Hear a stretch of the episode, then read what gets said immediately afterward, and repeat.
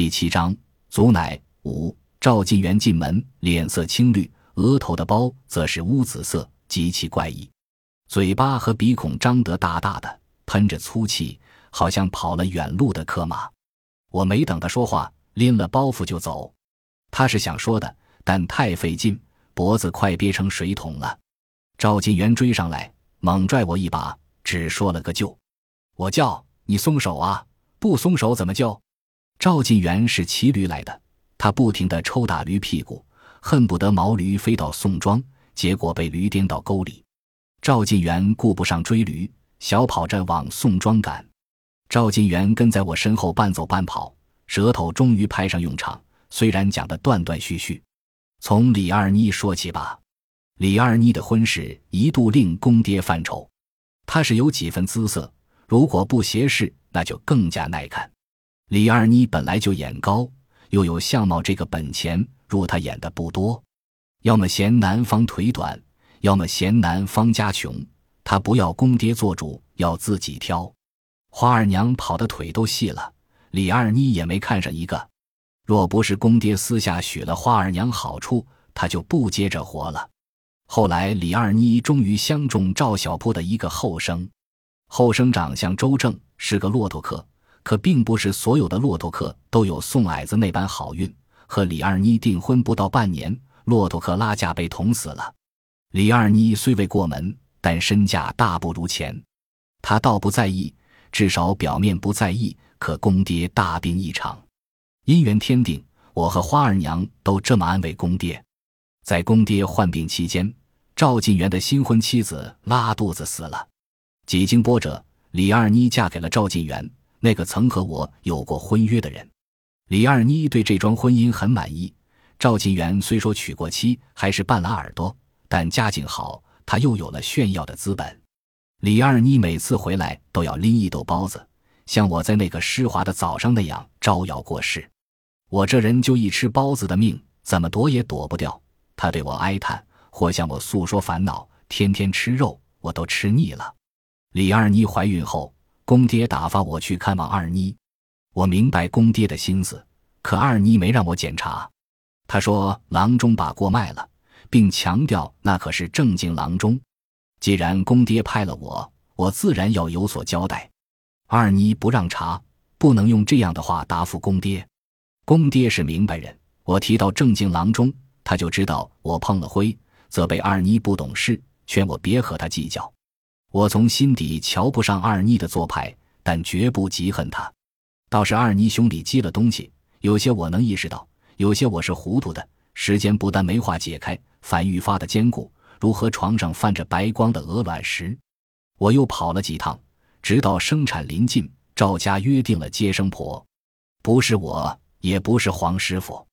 赵家也不知怎么想的，由人家吧。当公爹这样说的时候。我就知道与我没有任何关系了，我稍稍有些失落，几根发丝轻的可以忽略，也许我还能帮上忙，也许他还需要我，不知为何，我有预感，我宁愿他不需要我，顺顺利利的把孩子生下来，可万一需要帮忙呢？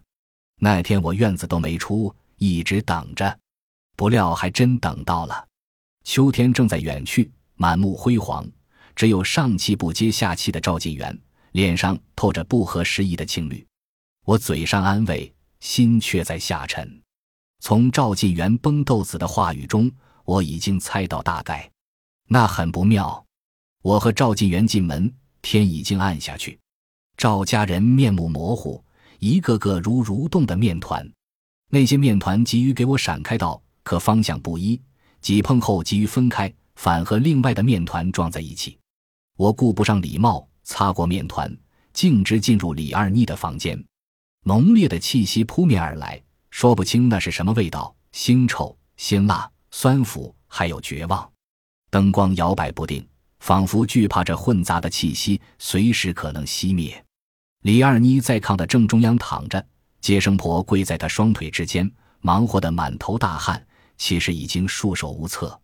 我还没立稳，她便弹起来。似乎早就等待这一刻，他不配合，我没见过这么娇的女人。接生婆抱怨道：“我没接她的话，他什么时候离开的，我都不知道。李二妮虚弱的眼睛都睁不开了，但她努力的睁着，那细细的缝隙更像眼睛闭合时的样子。他吐出两个字，我听清了，或者说从他的嘴型猜到了。你放心，我大声说。可惜已经坠入冰窟，昨天夜里羊水就破了，快一天一夜了，婴孩存活的可能几乎为零。但我仍抱着侥幸，暗暗祈祷。可二妮没那么幸运。我向那堆面团简述了情况，并告知需要手术，若不及时把死胎取出来，二妮会有性命危险。我不是和这些面团商量，只是告知李二妮是我的小姑子，我不能看着她死去。谁能帮我一把？我环顾一下，其中一个面团跟我返回二妮的屋子。我让他抱住二妮，防止二妮挣扎。然后我从包袱里取出黄师傅赠予我的刀片，还从未用过呢。没想第一个派上用场的竟是给二妮。李二妮那一线目光像枯萎的花瓣一样蜷曲，昏昏欲睡，唯有睫毛不停的抖，竭力挣扎。他有话要说。可已经没有力气张嘴，但他听得到，肯定的。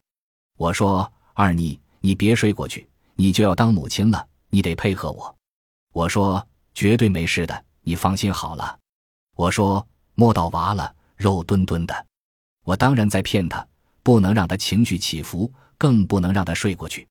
在说话间，我掰住他的腿，架刀片的手从他下体伸进去。确实，我摸到娃了。那个柔软的婴孩，我摸到他了，只是他虽在二妮体内，却已经离二妮远去。对不起了，孩子，我悄悄说，手指快速滑动，我的耳朵被溅着火星的声音塞满，宛如风刀劈在巨石上。血从李二妮体内蜿蜒而出，那是娃的，也是李二妮的。李二妮的腿抽搐了一下，或许她感觉到了。我提高声音：“二妮呀，就快出来了，你忍着点我拽出一块肉团，立即丢到盆里，不忍再看。喘息一下，便又伸进去。不能停顿，不能迟疑。轻功完毕，我突然就虚脱了，坐在那里，抬不起手，挪不动腿，任汗水流淌。李二妮本来几近昏迷，冷不丁地问：“男孩，女孩？”声音不高。可终于说话了，我还没有完全回过神儿，下意识地说：“男孩。”李二妮突然坐起，抱着他的那个面团被撞到一边，抱给我。他说：“我脑袋轰的一声，二妮呀，实在是没法子，你别怪我。”二妮的眼睛瞪圆了，叫：“在哪里？抱给我！”那个哆嗦的面团反应过来，死死将二妮抱住。赵晋元探进头，我令他将地上的盆子端走。你现在不能看二妮，我说，但李二妮已经看到了，一口鲜血喷到我脸上，李二妮昏厥过去，我又是掐又是喊，二妮总算醒过来，她披头散发，大叫：“乔大梅，乔大梅，乔大梅！”没有排山倒海的怒骂，她反反复复喊着我的名字，但那比斥骂更让人心惊。如果有一把刀。李二妮会毫不犹豫地捅了我，我亲手把他的孩子，他的第一个孩子肢解了，他有资格骂我。深夜，李二妮没有大碍了，正好大旺来接我，我便离开。看不到我，他或许会好一点。三天后，我去看望李二妮，李二妮团在炕角，脸色苍白。我叫了声二妮，她一动不动，目光如铁钉一样扎着我。半晌。她才骂出来，如匕首般刽子手。我打个寒噤，竭力不让笑意滑脱。我向他解释，那不是我的过错，若不及时清功，会危及他的生命。可二妮听不进去，反复用匕首捅着我。我没敢久坐，快速离开。半个月后，我第三次去，在此期间，我接生了两次，平安顺利，死胎并不多见。偏偏落到二妮身上，二妮眼底的钉子没上次那么多了，但态度冷淡。你又来干什么？还没把我害够吗？他先发制人，他心怀仇怨，解释是没用的。可我不能沉默。我说：“你可以骂我，但苍天在上，我发誓，我从无祸心。当时来不及和你商量，我可是向赵家人说的清清楚楚。”李二妮说：“他们懂什么？”我一阵疼痛。二妮呀，你是大旺的妹子，我的小姑子，就算咱俩闹过别扭，我也不至于害你。李二妮眼角斜上去，目光居高临下，彻底看穿我的样子。我嫁给赵晋元，敢说你不妒忌？我愣怔一下，为什么妒忌你？李二妮说：“你当然不承认。”我说：“好吧，你非这么想，随你好了。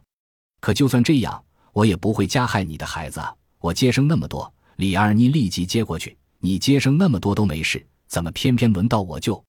他抽噎起来，造化弄人，怎么说得清呢？待他停止抽泣，我说：“你对我有成见，若开始我就在场，或许不至于。”李二妮哼了一声，就怕你连我也害了呢。